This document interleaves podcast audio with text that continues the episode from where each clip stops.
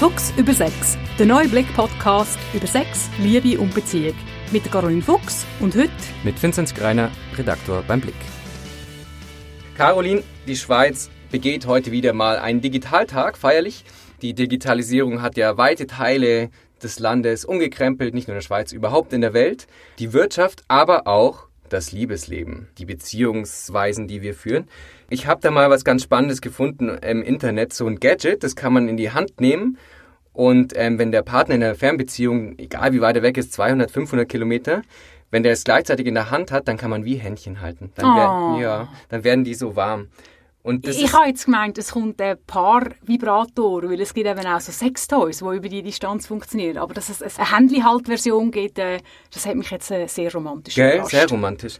Die Frage, die sich da mir stellt, ist eigentlich, dass diese Technik und Digitalisierung, können die eigentlich unser Beziehungsleben verbessern oder verschlechtern? Oder wie ist das? Erleichtern? Ich denke, du hast Jetzt gerade die Triade von diesen drei Möglichkeiten ja, hast du ja selber schon aufgezählt. Also, wenn immer neue Technologien in unser Leben kommen oder so ein, bisschen ein Zeitwandel, und ich glaube, das ist mit der Digitalisierung durchaus passiert in unserer Gesellschaft, ähm, dann, dann hat das immer sehr viele Chancen und Möglichkeiten, die mit dem mitkommen. Aber es gibt halt auch Fallstricke und Risiken. Und dort sage ich immer, vielfach haben die Leute auch, wenn es um Fragen zur Digitalisierung geht, für meinen Bereich, ist schnell mal ein bisschen pessimistisch. Mhm. Also quasi, ah, die jungen Leute können heute das nicht mehr oder wegen dem Internetdating verlieren wir das und das. Mhm. Und, und schnell vergessen wir auch die vielen Vorteile und die positiven Sachen, die wir alle schon so selbstverständlich in unser Leben integriert haben, wo wir dann halt in dem Moment auch vergessen. Aber ja, es ist ein zweischneidiges Schwert, ähm, wie jede Änderung, die kommt. Es gibt ja auch schon mittlerweile, habe ich gesehen, smarte Dildos, die Temperaturen äh, messen. Man kann jetzt überall, wo man ist, irgendwie Pornos auf dem Handy konsumieren. Und du hast auch gerade schon angesprochen, da gibt es Leute, die sagen, ja, jetzt ist man quasi gar nicht mehr wirklich Mensch zu Mensch zueinander, sondern wirklich nur noch mit dem äh, Display zwischengeschaltet. Entfernen wir uns eigentlich von dieser wirklich zwischenmenschlichen, analogen, natürlichen Art des Umgangs? ja, immer wenn das Wort natürlich fällt, äh, wenn es um Sexualität geht und so, und dann nachher dann haben wir immer das Gefühl, so, ja, so wie es früher war oder so wie es anders war, ist mhm. es richtig. Also quasi eben immer die natürliche Sexualität oder die natürliche Art mhm. irgendwie. Ähm, und ich finde, wenn man mit, äh, mit diesem Konzept schafft, dann ist man eigentlich ein bisschen unfair, weil man du quasi vornherein etwas als besser und eben natürlich, also so ist es gewollt, oder irgendwie mhm. definieren und vergisst hätte, dass wir, wir sind Wesen, die in der aktuellen Zeit leben und, und unsere Umwelt verändert sich mit uns, wir gestalten die Umwelt und da finde ich sehr, sehr heikel, wenn man einfach mal so sagt, ja, das ist gut gewesen, weil dann kommt man so ein bisschen in den früher ist alles besser Geruf mhm. und, und das stimmt jetzt definitiv mal nicht. Aber was war denn früher besser? Also du hast vorhin auch schon gesagt, eben es gibt Fallstricke, diese Digitalisierung. Also was erschwert die heutzutage in der Art, wie wir Sex, wie wir äh, Liebe, wie wir Beziehungen leben. Ja, wir müssen es vielleicht einmal an konkrete Beispiele mhm. anschauen. Und auch so die Sachen, die du vorher aufgezählt hast, gerade so bei den Sextoys, finde ich, dort muss man manchmal ein bisschen aufpassen. Vieles ist auch einfach ein Marketing-Gag. Mhm. Da sind wir mal ehrlich, wie Menge Dildo oder wie Menge Vibrator braucht man denn wirklich daheim? Das heißt, wenn ich als äh, Produktehersteller etwas an den Mann oder an die Frau bringen dann muss ich auch immer eine Innovation bieten. Ja. Und dann gibt es halt richtige Innovationen von Sachen, die wirklich wirklich etwas Neues bietet, wo wirklich eine neue Technologie, eine neue Idee dahinter steckt. Und vielfach sind es dann halt auch Sachen, wo es eben mehr so ein bisschen äh, um, um einen Trick geht und so. Das kann reizvoll sein. Also, ähm, mir kommt jetzt gerade ein Sextoy in Sinn, das ist koordiniert mit einer Geschichte oder mit Musik. Also, dann sind quasi die Impulse, wo das, ich glaube, es ist ein Vibrator wo dann ausgegeben hat, das ist koordiniert mit einer Story, die erzählt wurde ist. Und ich finde, wenn man das mit, einem, mit vernünftigen Erwartungen, realistischen Erwartungen angeht und sehr spielerisch mal probiert, finde ich, dann kann das hilfreich sein. Ich finde das Problem dort und gerade in der Sexualität, viel mehr Leute als zugeben, sind auf der Suche in der Sexualität. Ich würde mhm. sagen, irgendwo durch sind wir vielleicht wahrscheinlich sogar fast alle auf der Suche. Und ich merke, generell ist das Tendenz von Menschen, aber ich merke sehr fest in der Sexualität, gerade weil wir ein bisschen ratlos sind und gerade weil wir sehr wenig über Sex reden, hoffen alle quasi auf das Toy, oder, wo man per Knopfdruck dann irgendwie den sexuellen Himmel eröffnet mhm. bekommt. Und okay, nehmen wir mal wirklich an, es ist ein Paar in einer Fernbeziehung, man ist mhm. durch einen Kontinent rennt, was weiß ich, wenn eine Technologie ausgereift ist, und ich würde jetzt mal behaupten, auch noch ein bisschen ausgereifter, als jetzt einfach, dass es nur, wenn ich auf den Knopf drücke, beim anderen einen Brrr macht. Ja. Irgendwie, ähm, ich sehe dort auch ein Potenzial. Also mhm. ich bin da wirklich positiv und offen. Schwierig wird es für mich dann, und das ist wieder generell gültig, wenn man wie so ein einfach nur, wenn es nur um Faulheit geht. Oder wenn mm. ich mhm. quasi das Gefühl habe, ja, eben, wir liegen jetzt aufs Bett, oder der eine jobbt sich da rein, der andere jobbt sich da rein, und dann warten wir mal, bis das Programm abläuft. Ja. Ich habe das Gefühl, dass, oder ich habe nicht nur das Gefühl, sondern das kann ich wirklich auch aus, aus, aus, aus meinem Berufswissen sagen, das ist nicht eine echte Kompetenz. Mm. Und vielfach sind es auch Leute, die dann halt nicht so gut sind, selber etwas gestalten, oder? Es ist ein bisschen wie, ähm, wenn, ich, wenn ich selber eine Geschichte kreiere und jemandem erzähle und sie ausschmücken und mhm. so, oder quasi mich einfach durchberieseln lassen vom, vom, vom Fernseher oder so. Mhm. Es kann beides cool sein, aber es, es sind halt andere Sachen.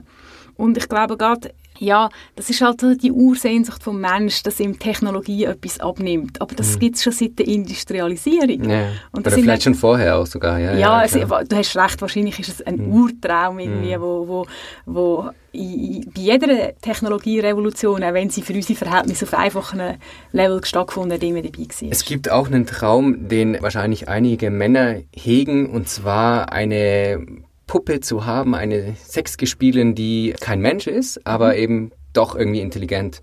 Ich habe da eine Reportage mal gemacht über einen Hersteller von äh, smarten Sexpuppen, also mhm. die einfach einen Algorithmus einprogrammiert haben, die irgendwie, was hatte die eigentlich, glaube ich, 50 verschiedene Orgasmus, Stöhner und Schreie äh, einprogrammiert und die ähm, beschwert sich auch, wenn man zu schnell irgendwie anfängt und man muss sie irgendwie erst heiß machen und so weiter und so fort. Haben wir eigentlich jetzt mal so auf die Zukunft geblickt, so kann man sagen, ja, in zehn Jahren haben wir einfach einen Dreier mit äh, sechs künstlich intelligenten Sexpuppen und zwei Menschen oder? Das Lustige, ich drücke mich ja gern beim Beantworten von dieser Frage, weil ich bin weder Hellseherin, äh, noch kann ich in die Zukunft blicken. Also, wir so. wissen, wir, ja, tut mir leid, es ist, nicht in meinem Jobprofil gestanden, ähm, das war vielleicht ein Versäumnis von meinem Arbeitgeber. ähm, nein, ganz nüchtern betrachtet wir wissen nicht, wohin uns die Technologien bringen. Wir wissen nicht, was das für unsere Gesellschaft für einen Einfluss mhm. hat. Ähm, wenn jetzt genau die Sexpuppen, die so rein jetzt mal von der Optik und vom Berühren her schon in beeindruckend guter Qualität gibt, ähm, wenn die dann auch noch anfangen, sich intelligent davon verhalten. Wir wissen nicht, was dort passieren kann. Und wie immer bei so neuen Sachen gibt es sehr viel Angst. Ich finde, die sind zum Teil berechtigt. Mhm. Also das ist auch einfach, ich, ich gebe das auch zu, ich finde das auch persönlich äh, durchaus auch irgendwie scary. Also mhm. ich bin auch ein großer Science-Fiction-Fan und wenn uns äh, die Popkultur etwas gelehrt hat, ist, dass das mit diesen künstlichen Robotern ja nicht immer nur gut kommt. Ja, ja, also genau. ich will auch Leute, die die jetzt ängstlich sind oder pessimistisch nicht irgendwie abwerten. Auf der anderen Seite kennen wir das Potenzial von diesen Sachen auch einfach gar nicht. Also wir mhm. wissen nicht, ob das uns auch noch Felder eröffnet, die wirklich durchaus positiv sein können. Mhm. Ich habe dazu eine Studie gelesen von einer englischen, ja, es ist eine englische ähm, Forscherin, die sich speziell jetzt mit ähm, der Zukunft der Sexroboter auch auseinandersetzt, die ja zum Teil wirklich auch irgendwie schon Realität ist in manchen Ländern.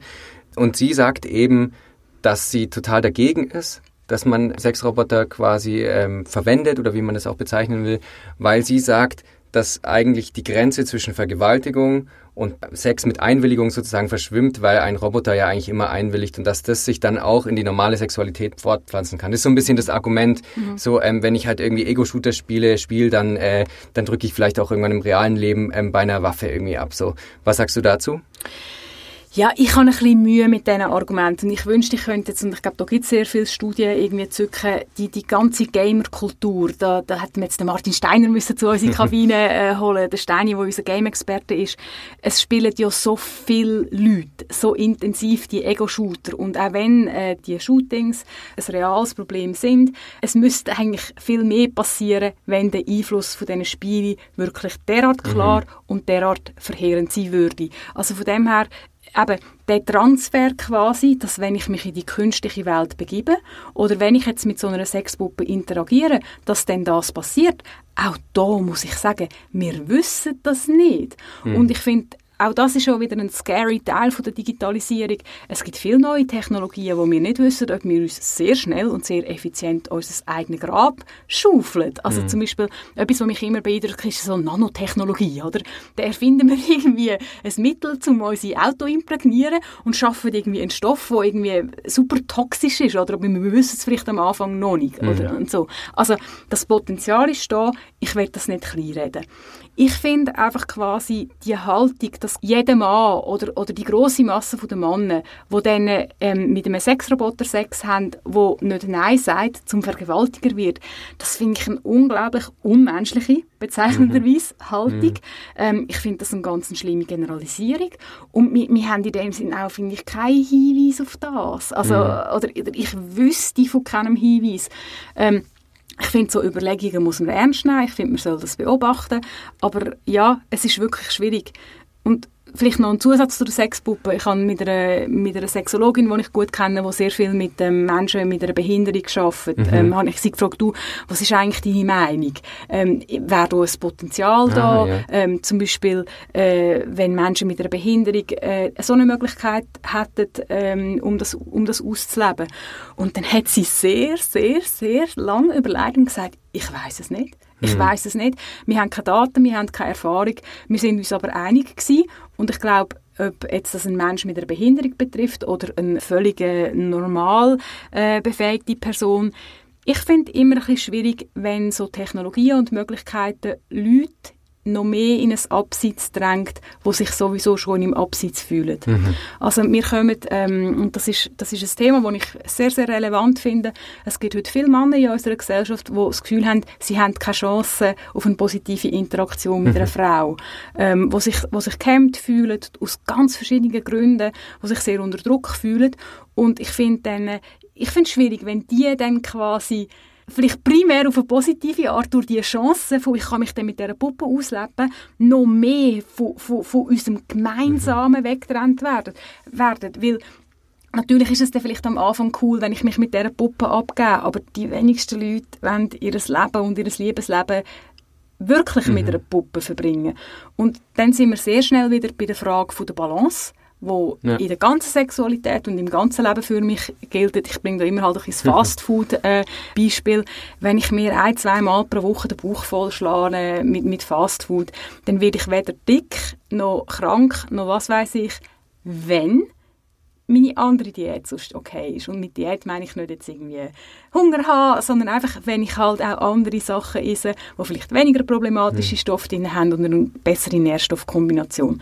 Das gilt für mich auch für Sexualität. Mhm. Ich sehe nicht, was das Problem sollte sein, wenn ein, ein Mensch, egal ob Mann oder Frau, ähm, sich in einem Teilbereich von seiner Sexualität ähm, mit einem Toy oder einer Puppe, wo ja eigentlich dann so ein super Toy ist, abgibt, wenn andere Kompetenzen da sind, wenn andere Möglichkeiten gepflegt werden.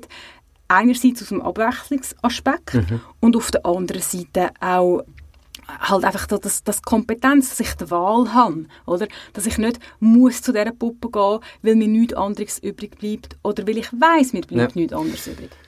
Oder das Gefühl habe, mir bleibt nichts anderes übrig.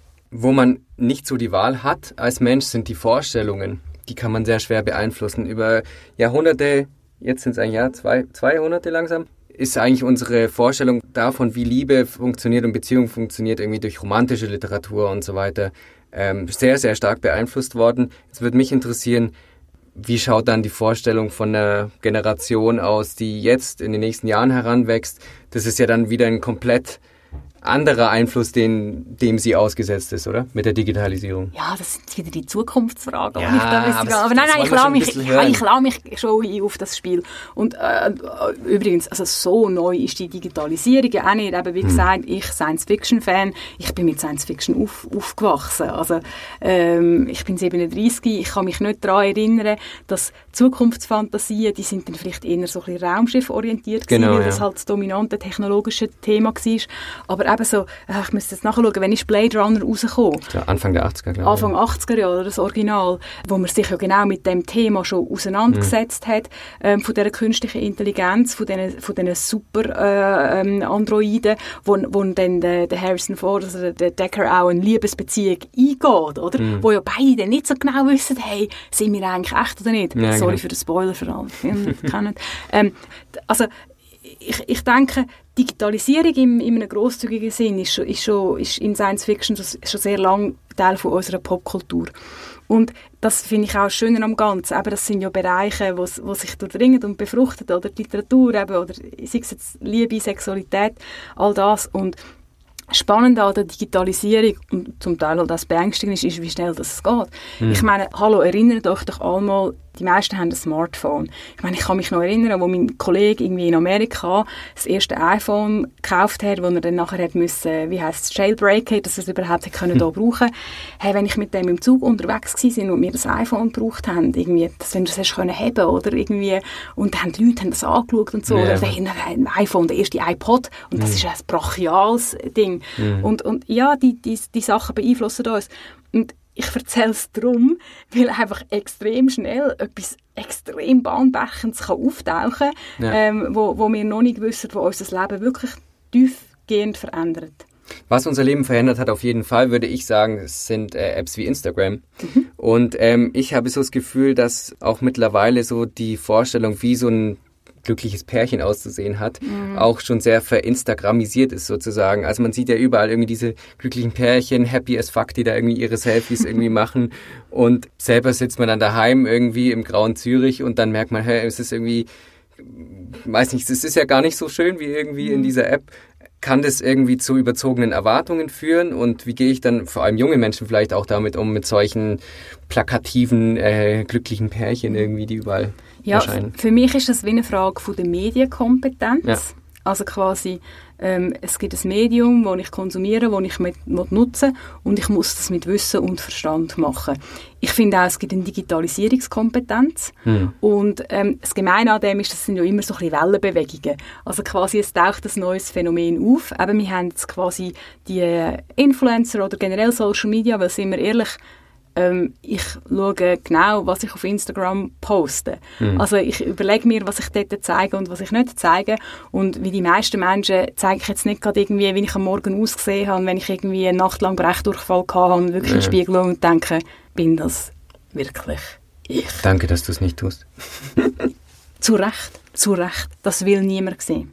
Nein, genau. Aber, aber eben, also, ja. Äh, auf was ich raus will, ist wie, wir haben, wo das aufgekommen sind, oder, haben wir vielleicht sich verführen lassen und denkt, hey, wow, der hat so ein cooles Leben, das ist so ein schönes Liebespaar, die haben das, die haben es immer gut und so, bis wir dann mal gecheckt haben und uns auch erzählt wurde, ist, hey, Jungs, das ist im Fall nicht die Realität. Mhm. Und das ist quasi, die Kompetenzwelle ist dann wieder mit der anderen gleichgezogen, mit der quasi mhm. Illusionswelle, oder vielleicht ein anderes Beispiel Photoshop, oder? Mhm. Die, viele Leute haben lange einfach gar nicht gewusst, dass man die Beine von diesen Models einfach künstlich digital verlängert, oder dass man das Weiß von ihren Augen weißer macht, macht oder dass mhm. man ihnen Pickel wegretuschiert. Und irgendwann hat man gemerkt, ja, Moment, eben, es gibt so etwas wie Filter und gerade Filter, finde ich, werden heute, werden heute anders braucht. Also ich finde, es ist nicht mehr so die Frage, ist ein Filter drauf oder nicht, auch wegen Snapchat, wo, wenn die, wo die mit diesen Doki-Filter gekommen sind, was so krass war, hey, das ist ein Filter. Dass ich eigentlich wirklich sage, hey, hey ich habe einen Filter drauf, weil ich habe meine Haare noch nicht gewaschen, äh, ich bin nicht geschminkt, ich fühle mich heute nicht gut, also okay, den Doki-Filter drauf, wenn ich irgendwie eine Insta-Story oder einen Snapchat äh, mache und so. Also das verändert, das verändert sich sehr. Und ich habe auch Mühe, wenn man alles einfach nur immer auf die böse Technologie oder auf die bösen Medien mhm. schiebt. Ich finde, wir haben als Konsumenten wirklich auch ein eine, eine Verantwortung, dass wir das mit Verstand müssen brauchen aber, aber klar, äh, man hinkt dort hinten rein. Und auf der anderen Seite muss ich sagen, ich finde es spannend an meinem Thema, dass, dass die Themen Sex und Liebe, die sind so krass uralt und mhm. es gibt so viele Sachen, die sich immer wieder wiederholen. Und wo du vorhin gesagt hast, ja eben irgendwie das Happy as Fuck Bar auf Instagram, mhm. ja, es hat auch die Happy as Fuck Bärli gegeben vor, vor, vor x Jahren, Jahrzehnten, wo die an einer Dinnerparty auftaucht haben und alle haben immer gemeint, ja, irgendwie die Marianne und der Bruno, oder, bei denen ist alles perfekt, die sind reich, äh, bla bla bla und die haben dann ja jedem sozialen Event einen Show abgezogen und daheim hat er sie vielleicht abgetatscht, horrorweise, oder sie hat ihn, gehauen oder der eine hat getrunken oder was weiß ich. Mhm. Aber man hat halt das aussen auch nicht gezeigt. Also, es war einfach nicht überall präsent irgendwie auf dem Handy halt. Das ist definitiv so. Also eben, und, und der, der die Vernetztheit von der Digitalisierung, die viel von den, von den neuen Technologien auch so cool macht und so reizvoll, dort ist auch ein grosser Fluch drin. Ja. Und ich meine, äh, auch für mich Digitalisierung und Vernetztheit heißt zum Beispiel, aha, mein, äh, Hassthema Nummer eins, so Kommentarspalten, oder? Mhm. Ich finde, es macht einen Unterschied, ob ich jetzt, wenn das Mikrofon nicht würde laufen, dir unter vier Augen sagen, hey, das und das finde ich einfach scheiße, das geht mhm. nicht, bla bla bla, mhm. oder die und die hat das und das gemacht, das ist eine dumme Kuh. Mhm. Ich finde, das gehört irgendwie irgendwo durch auch zu der Psychohygiene oder irgendwie auch, weil du mich kennst und weißt, ja, Caroline hat einen Scheiß da gehabt und hat Scheiße gesagt und jetzt nochmal. Mhm. Scheiße gesagt.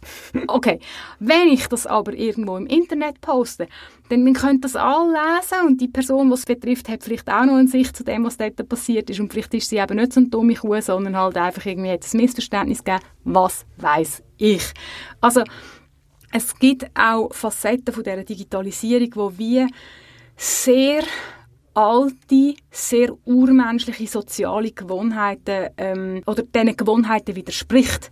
Also mhm. wir Menschen sind rein evolutionär in Strukturen groß geworden, die relativ klein sind, also so soziale Strukturen. Es haben alle einander kennt in dem Stamm oder in dem Dorf oder in dieser Großfamilie. Und, und vieles von den, von den Sachen, die sehr tief in uns stecken, verhaltensweismässig, sind nicht darauf ausgerichtet, dass was wir sagen, unter Umständen von Millionen von Leuten oder, oder von Tausenden von Leuten äh, kann, lesen, gelesen, gelesen werden. Und auch das ist ein Phänomen von der Digitalisierung, wo ich finde, wo wir auch, auch Lernbedarf noch haben und auch noch Etikettenbedarf haben. Mhm. Was die Digitalisierung aber auch mit sich bringt, habe ich so das Gefühl, ist, also jetzt wenn man beispielsweise, du hast vorhin Snapchat auch kurz angesprochen, das ist ja eigentlich eine Sexting-App gewesen ursprünglich, die so gestartet ist, die super viele junge Leute, sehr junge Leute ähm, vor allen Dingen verwenden. Diese Nacktheit und eben Sex, pornografische Bilder oder Content ist eigentlich überall total schnell abrufbar und so weiter. Ich habe sofort verschickt und so. Besteht da nicht die Gefahr, dass irgendwie Magie, dieses Mysteriöse, was ja irgendwie noch im Sex drinsteckt, komplett flöten geht? Ich, ich denke, es ist wahr, dass gewisse Sachen vielleicht entzaubert werden, hm. wenn, wenn neue Technologien aufkommen. Gleichzeitig kann in neuen Technologien auch ein neuer Zauber entstehen. Hm. Und gerade so die Magie von der Liebe, die ist sehr, sehr schwer umzubringen, zum Glück. Also da, da, da kann ich mich jetzt auch als Romantikerin outen irgendwie. Äh, ähm, ich finde, ja, wir haben ja auch, wir, wir entdecken dann immer wieder Neues. Ähm, was, was dort halt so ein bisschen ist, die ganzen neuen Technologien haben die Tendenz, uns nicht unbedingt dabei zu helfen, uns im Körper zu spüren. Ja.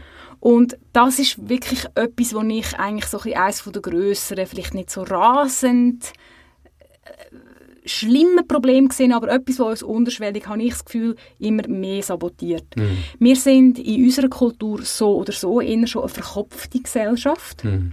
Und ich habe das Gefühl, viele Technologien bringen uns noch mehr in, in, den Kopf. Also mhm.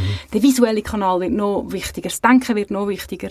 Und, und ich habe sehr viele Leute in, in, der, in der Beratung, ähm, wo wirklich nicht geübt drin sind, auf ihren Körper zu hören, ihren Körper zu spüren und ihren Körper zu brauchen. Und eigentlich dort, wo ich übrigens meinen Weiterbildungsfokus lege, dort, wo ich am meisten Weiterbildung für mich, für meine Arbeit investiere, ist in körperzentrierten Ansätzen. Mhm. Weil ich einerseits gesehen viele Leute haben dort heute Mühe und gleichzeitig auch überzeugt bin, äh, mit der Digitalisierung werden dort noch mehr Probleme aufkommen und die Leute werden in dem Körper brauchen und Körper wahrnehmen, in Zukunft noch mehr Hilfe brauchen. Wo man vielleicht auch Hilfe braucht, wir hatten da auch schon mal in einem Podcast drüber gesprochen, ist das, was schon, du hast es damals, glaube ich, als Verhaltenssucht oder Gewohnheitssucht irgendwie so beschrieben, ständig äh, aufs Smartphone zu starren. Mhm. Es gibt sicherlich einige äh, Hörerinnen und Hörer, die die Situation kennen, dass man irgendwie zu Hause sitzt, irgendwie als Pärchen und beide einfach auf ihr Smartphone irgendwie starren oder dass man irgendwie auch tagsüber schreibt man sich halt irgendwie kleine Nachrichten, aber eigentlich ist es recht inhaltsleer. Sollte man irgendwie sagen, okay, man reduziert es mal drastisch, den Smartphone-Gebrauch innerhalb einer Beziehung irgendwie, um auch vielleicht, Stichwort Körperlichkeit, wieder da mehr zu dieser analogen mhm. sozusagen äh, Art der Liebe zu, zurückzufinden? Sollte man sagen, okay, hey, wir kommen nach Hause, ab 20 Uhr Handy weg? Ich bin nicht so Fan von diesen ganz strikten Regeln. Und ich meine übrigens einfach, dass es auch mal noch gesagt ist, ich bin ja der, der, der, der, Oberstrukturmensch. Also ich, ich, ich, ich, ich liebe Chaos, ich liebe aber auch Regeln. Also ich bin so ein Farbstift, Regenbogensortierer und Gradausrichter. Also, Autismus. Ja, also mir ist das, ich habe gern auch so Regeln. Also ich, von dem her, eben, immer am 8 Uhr fertig oder immer dann das mhm. machen, das ist eigentlich etwas, was ich noch recht sexy finde. Aber ich finde, das Handy ist für uns da und wir nicht fürs Handy. Mhm. Und ich finde, wenn man dann zu strikte Regeln installiert, finde ich, dann sabotiert man das wieder als Faustregel, und das kann man nicht nur für das Thema brauchen, sondern auch sonst, das ist wirklich so ein goldiger psychologischer Tipp oder sogar schon so eine quasi eine Intervention, also eine Massnahme, die man machen kann, dass man einfach mal beobachtet. Mhm. Dass ich mich beobachte und sehr bewusst frage, was mache ich da eigentlich? Mhm. Also quasi ähm, eine Krankheit, die ich an mir entdeckt habe, dass ich zum Teil, ich schaue nicht sehr viel Fernsehen, aber wenn ich vielleicht irgendwie vor einem Fernseher bin, dass ich plötzlich noch irgendwie YouTube anmache, das hätte ich mhm. mir ja nicht können vorstellen vor, vor fünf Jahren oder, oder was weiß ich. Yeah. Und dann muss ich sagen, hey, was mache ich da? Oder wie, wie soll ich sagen, wenn man irgendwie man kann wirklich fragen, ja, muss ich jetzt aufs Smartphone schauen, wenn ich mit einem Kollegen unterwegs bin? Auf der anderen Seite, und da kann ich vielleicht jetzt einfach so ein bisschen von meinem Kollegenkreis erzählen, wenn wir mit ein paar Leuten gehen essen, man ist vielleicht das vierte, fünfte, sechste am Tisch, dann gibt es nie eine Regel, ah, man darf das Handy nicht vornehmen. Hm. Ich finde, der Respekt von uns einander gegenüber bedingt, dass nicht irgendwie, dass man irgendwie ständig am Handy sitzt und man ist füreinander da. Aber wenn, wenn mal jemand ein SMS liest, dann ist das doch easy. Oder wenn man mal Frau das Video zeigen oder so.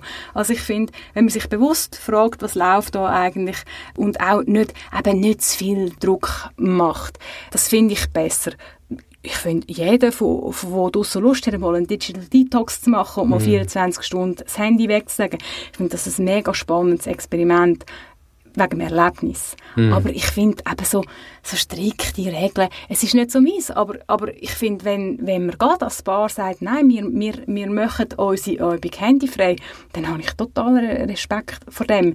Es ist nicht mein Ding und es ist jetzt nicht etwas, was ich den Leuten rituell würde empfehlen würde, weil ich finde immer, Himmels Willen, ein Leben in Freiheit. Aber mhm. eben, experimentiert damit. Du hast vorhin es angesprochen, dass man sich da selber mal quasi einfach beobachten sollte, so wie man eigentlich mit dem Handy umgeht. Es gibt auch einige Pärchen, wo der eine oder andere Partner den anderen Partner gerne beobachtet. Was macht der eigentlich oder sie eigentlich so, wenn wir beim Thema ja. Eifersucht mal ankommen wollen?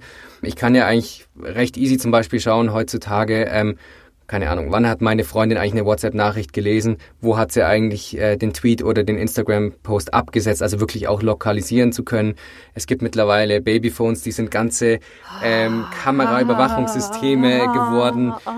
Ich meine, ja, ja, du, ich ja, merke schon, dir wird es kalt in der ich, heißen ich Kabine. ich, tue, ich tue mich da langsam äh, äh, ein bisschen wiegeln weil, aber ich finde das so gruselig, oder, wenn Leute das machen, aber es ist die Realität. Ja, eben. Und ich meine, Eifersucht ist was, was Menschen haben, mhm. viele Menschen haben. Und Eifersucht sucht sich halt auch ihre Tools und Mittel. Und die werden immer krasser. Okay, zwei Sätze zu der Eifersucht. Bitte. Eifersucht ist fast, ah, wieder mal, wo ich sage, ah, wir können einen Podcast zum Thema Eifersucht machen. Mach mal. Also, ich schreibe es auf. Eifersucht ist fast immer nicht begründet in einem Fehlverhalten von der anderen Person, sondern in einer eigenen Unsicherheit. Mhm. Also eifersüchtige Leute fühlen sich bedroht, weil sie ein Problem haben mit ihrem Selbstwert. Das mal einfach als Klammern.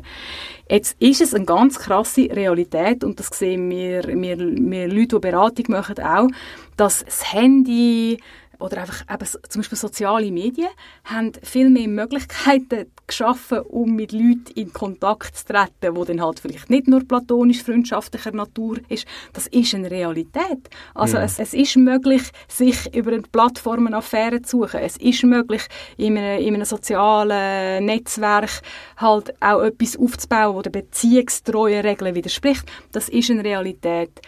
Ich finde einfach, grässlich, grässlich, grässlich und übrigens wirklich auch nicht aus meiner persönlichen Meinung, sondern wirklich auch nüchtern betrachtet sehr verstörerisch, wenn man dann in den Kontrollmechanismus geht. Ich habe mein ganzes Beziehungsleben lang ähm, immer so gehandelt, wer um meine Sachen geht, hat bei mir als Mann keine Chance. Wer mein Handy anschaut, mhm. hat bei mir als Partner keine Chance. Das gibt es einfach nicht. Wir, wir haben vorher ein bisschen darüber diskutiert, das gehört auch zu einer Beziehungsrealität, dass daheim mal ein Handy um ist, es poppt etwas auf auf dem Sperrbildschirm, man sieht vielleicht etwas, was nicht bestimmt ist. Aber dann, finde ich, musst du als Paar so fit sein und so eine gute Kommunikation und Vertrauenskultur haben, mhm. dass es auch so, so etwas mag leiden, dass nur weil ich jetzt dort, ach, ich nehme nach, es kommt eine Message rein mit einem Herzchen, oder? Da gibt es Leute, die gehen durch. Und dann muss ich sagen, dann, dann bist du nicht an dem Ort, wo du solltest sein mhm. und hast nicht die Kompetenz, die du musst mitbringen musst, wenn das allein Anzeigen schon lange zu einer Krise auslösen. Ich finde es menschenunwürdig, wenn man irgendwie, äh, wie heißt das, ähm, ist das die Ortungsfunktion oder mache ich jetzt mhm. das durcheinander irgendwie? Also es gibt ganz viele Paare, die kontrollieren, wo der andere im Moment ist. Mhm. Ich sehe keine Beziehung in meiner Beratung, wo durch das besser wird. Mhm. Ich sehe es einfach nicht, es tut mir, es tut mir mhm. leid, aber ich verstehe das Bedürfnis, ich verstehe den Impuls, es ist so, es ist so, ich habe eine Unsicherheit ich, und, und, und auch, wer, wer man liebt, und das ist übrigens vor allem eine Tendenz von Frauen, viele Frauen wollen ihren Partner mit Hut und Haar. Die wollen jederzeit wissen, wo der ist und das ist irgendwo durch auch liebesbefeuert vielleicht, zu einem mhm. Teil und am Anfang, aber das das, das nimmt nachher überhand. Und, und eben, wenn man, wenn man dann die Technologien also auf die Spy-Art braucht, dann gibt es viel Hausaufgaben machen. Mhm. Oder ich finde auch zum Beispiel, ich, das, kann, das ist auch so etwas. die Idee, dass ein anderer jederzeit und sofort müsste zurückschreiben das, mhm. ist, das ist doch Quatsch. Ich persönlich liebe das blaue Höckli. Ich liebe das blaue Höckli, weil ich einfach gerne weiss, ja, hat es der andere gesehen? Ist mhm. meine Botschaft äh, angekommen? Aber dann kann doch bitte schön die Sache erledigt sein. Ich meine, all meine Kollegen, und das gilt jetzt nicht nur für, für die Liebesbeziehung, sondern alle Leute in meinem Umfeld, sind tolle, erwachsene, intelligente, vielbeschäftigte Menschen, die hundert und dreitausend gute Gründe haben, um der Caroline nicht sofort zurückzuschreiben. Mhm. Und wenn ich dann eben quasi, und das ist auch Digitalisierung, oder? Wenn ich dann an dem blauen Höckli kaputt gegangen, weil dann keine Message kommt, dann bin ich, dann bin ich nicht fit für die Digitalisierung. Mhm. Das das blaue ähm, Häkchen, finde ich, ist auch so, spielt noch so in die nächste Frage rein, die ich dir stellen wollen würde. Und zwar geht es so ein bisschen so um die Unverbindlichkeit eben. Also man kann ja auch mal schreiben, hey, hast du heute Abend Zeit? Und dann äh, wird es irgendwie gelesen und dann kommt irgendwie fünf Stunden nichts es kann ja sein, dass vielleicht die Person eben tausend andere mhm. Gründe hat, nicht zu antworten, aber es kann auch sein irgendwie, ja, vielleicht kommt ja doch noch was Besseres. Ich sehe das auch ständig, wenn Kollegen bei mir zum Beispiel auf Events bei Facebook einfach nur noch interessiert anklicken und ja, ja vielleicht. Mhm. Ähm, kann sich diese Unverbindlichkeit, von der ich glaube, dass sie durch die Digitalisierung befeuert wird, kann sich das nicht nur jetzt im normalen Freundschaftsleben quasi so durchsetzen, kann es auch bis in eine Beziehung reinkommen. Mhm. Also, vielleicht zuerst noch eine Bemerkung. Also ich will nicht sagen, dass ich kein Verständnis habe für das Leiden. Mhm. Also ich meine, es, es fuchst mich auch. es, äh, nein, es, es nervt mich zum Teil auch, wenn ich sehe, so, ah ja, ähm, oh nein, es ist doch gelesen, warum kommt jetzt nicht zurück, ich warte auf eine Antwort. Oder ich will nicht ähm, fordern, dass wir durch alle mega cool sein müssen, weil ich bin auch nicht. Und manchmal braucht man und will vielleicht einfach eine Antwort und zwar sofort. Aber es gehört dazu, dass man es auch mal aushalten kann. Jetzt, was du gesagt hast, so quasi die Unverbindlichkeit, das ist etwas, wo ich eher so ein bisschen im sozialen Kollegenkreis verorte, also dass mm. die Leute das dort beklagen. Auch ich auch schon schuldig sein, dass ich irgendwie vielleicht irgendwie mich nicht haben mögen, committen zu einer Einladung. Mm. Oder äh, ich, ich, wenn ich einlade, irgendwie, dann, dann habe ich auch müssen mein, mein Mindset ändern, dass ich nicht mich so darauf verlassen dass die Leute, die gesagt haben, sie kommen, wirklich kommen, oder die, die gesagt haben, vielleicht, dass halt wirklich, das vielleicht sehr ernst gemeint ist. Auf der Beziehungsebene dunkt es mich weniger ein Thema. Also mm. man sagt ja immer, ja, Beziehungen sind heute unverbindlicher geworden. Das meint man aber oft dann, wenn man quasi so die Ehen anschaut, oder man hat immer halt dann quasi das Eheideal, oder, wo mhm. man früher quasi vor 20 geheiratet hat, weil man müssen heiraten, wenn man hat Sex haben. Die meisten Leute wollen vor 20 Sex, mhm. nicht alle, aber, aber wenn wir Interesse an dem hatten, dann haben wir halt müssen heiraten oder sich nicht erwischen und schwängern lassen. Und die Unverbindlichkeit, die wir heute beklagen, hat viel auch mit dem alten Referenzsystem zu tun, mhm, wo wir anziehen. Okay. Und vielleicht auch ein bisschen romantisieren, weil, weil man muss sagen, ja, ähm, vielleicht sind Beziehungen früher verbindlicher gewesen, sie sind aber nicht automatisch besser gewesen. Also, wir kommen dort so in einen sehr komplexen Themenbereich hinein, wo man muss aufpassen, was tut man wirklich glorifizieren. Aber ja, eben so, dass die Unverbindlichkeit, die ist das Problem, oder?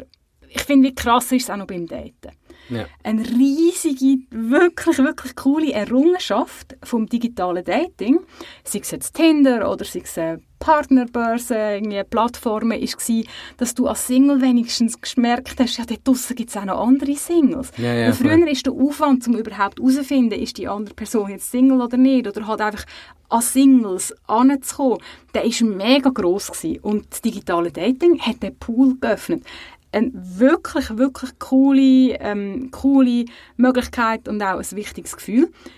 Aber auch das an der Schattenseite, weil wenn ich mhm. quasi weiss, ja, wenn ich, ich kann endlos swipen auf Tinder, es hört nicht auf. Es gibt quasi eine unendliche Anzahl an Singles, die mir hier präsentiert werden. Mhm. Oder wenn ich, je nach Plattform ist das quasi anders, wenn die zehn Partner, die mir vorgeschlagen worden sind, wenn man, wenn man keinen zusagt, ja, dann kommen die zehn nächsten. Mhm. Also das ist auch für mich eine Form von Unverbindlichkeit oder, oder wie wenn man eben sagen, einfach so, sich Sachen offen zu halten oder ja oder einfach das Gefühl es gibt noch immer etwas Besseres und yeah. da gibt es sehr schöne Studien oder dass man weiß quasi wenn die Leute im Supermarkt äh, Markt zwischen 30 Gompfen können auswählen dann sind sie auf jeden Fall nachher mit ihrer Wahl unglücklicher als wenn sie nur von fünf haben können auswählen yeah. weil das Gefühl von das was ich verpasse ist so viel zahlreicher vielseitiger und in meinem Kopf dann vielleicht besser als das was ich effektiv habe das wird durch die Auswahl sehr pusht Paradebeispiel für einen Digitalisierungseffekt von dieser vermeintlichen Verfügbarkeit oder dieser Auswahl, wo dann ja, einerseits lässig, aber andererseits halt nicht so cool ist. Mhm. Ich würde jetzt ganz gern nochmal so in die romantisierende äh, Schiene kommen und dir meine persönliche Frage stellen. Wann hast du denn, ja? Ah, ich dachte, du wolltest mir eine persönliche Geschichte von dir erzählen. Nein. Ich habe mich schon mega gefreut. Nee, ah. ich will jetzt eine persönliche äh, Geschichte von dir hören. Wann hast du denn den letzten handschriftlich geschriebenen Liebesbrief bekommen? Ja, tick, tack. Did I ever? Tick, tack. Ich weiß im Fall nicht, ob ich ein, ob ich ein also ich habe sicher so Kärtchen und kleine Notizen ja, ja, das, bekommen. Das also, also so Kärtchen. Was war die Frage, wenn der letzte gekommen ist oder, hm. oder so? Der, der letzte war wahrscheinlich meine Geburtstagskarte Ich weiß es nicht. Es ist nicht, es ist, es ist nicht ein äh, aber jetzt, damit ich die Frage schnell einhängen kann, dass du so lange überlegt hast, das zeigt schon so, okay, wird fast nicht mehr gemacht. Bei mir, ich weiß es auch nicht genau, ist jetzt die WhatsApp-Nachricht der Tod des schönen Liebesbriefs. Ah, und jetzt sind wir wieder beim schönen, natürlichen Liebesbrief und dem bösen, minder, minder, genau, noch mit dem Parfüm bespreiten mm. vom Liebsten und von der Liebsten. Ähm, und der bösen, digitalen, minderwertigen ähm, WhatsApp-Nachricht. Also ich finde ja, man kann ja bahnbrechend, geile oder beflügelnd, romantische Kurznachrichten schreiben.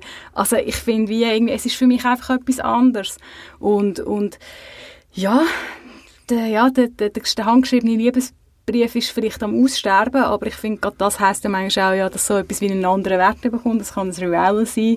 Mhm. Ich muss sagen, ich habe es jetzt persönlich nicht so vermisst. Also es ist jetzt irgendwie nicht so etwas, äh, wo mir jetzt fehlt. Aber mit dem kann man zum Beispiel auch glänzen. Also ich meine, wenn ich dann der Typ bin, der meinen Anbeteten so schöne Briefe schreibt, das wäre einfach mal etwas. Ja. Aber ich, ich, ich will nicht penetrant zweckoptimistisch sein, aber es ist für mich doch eine Realität. Vielleicht hat ja der eine oder die andere von euch mal Lust, wirklich wieder mal einen Liebesbrief zu schreiben oder ein Kärtchen. Und ich meine, dann, dann haben sie gesehen bei uns als Beispiel, also dann, dann sind dann wirklich etwas Spezielles. Und speziell sein, nicht austauschbar sein, das mhm. ist halt in Liebesdingen immer eine gute Weg. Ja, gar nicht so schlecht. Vielleicht will auch der ein oder andere oder die ein oder andere uns mal einen Liebesbrief oder einen Brief oder eine Mail mit Inputs schreiben. ich möchte da einhaken. Ich möchte, ich möchte keinen Liebesbrief. Nein, einen Liebesbrief an den Podcast. Ah, an den po Podcast, ja. Genau. Ich habe ich ha im Rahmen von meiner beruflichen Tätigkeit Du bist ja vorbelastet, genug, genau. Lebensbriefe genau. Ähm, wir würden uns jedenfalls freuen über Input oder wenn ihr uns auf Spotify abonnieren würdet. Bis denn. Tschüss. Tschüss.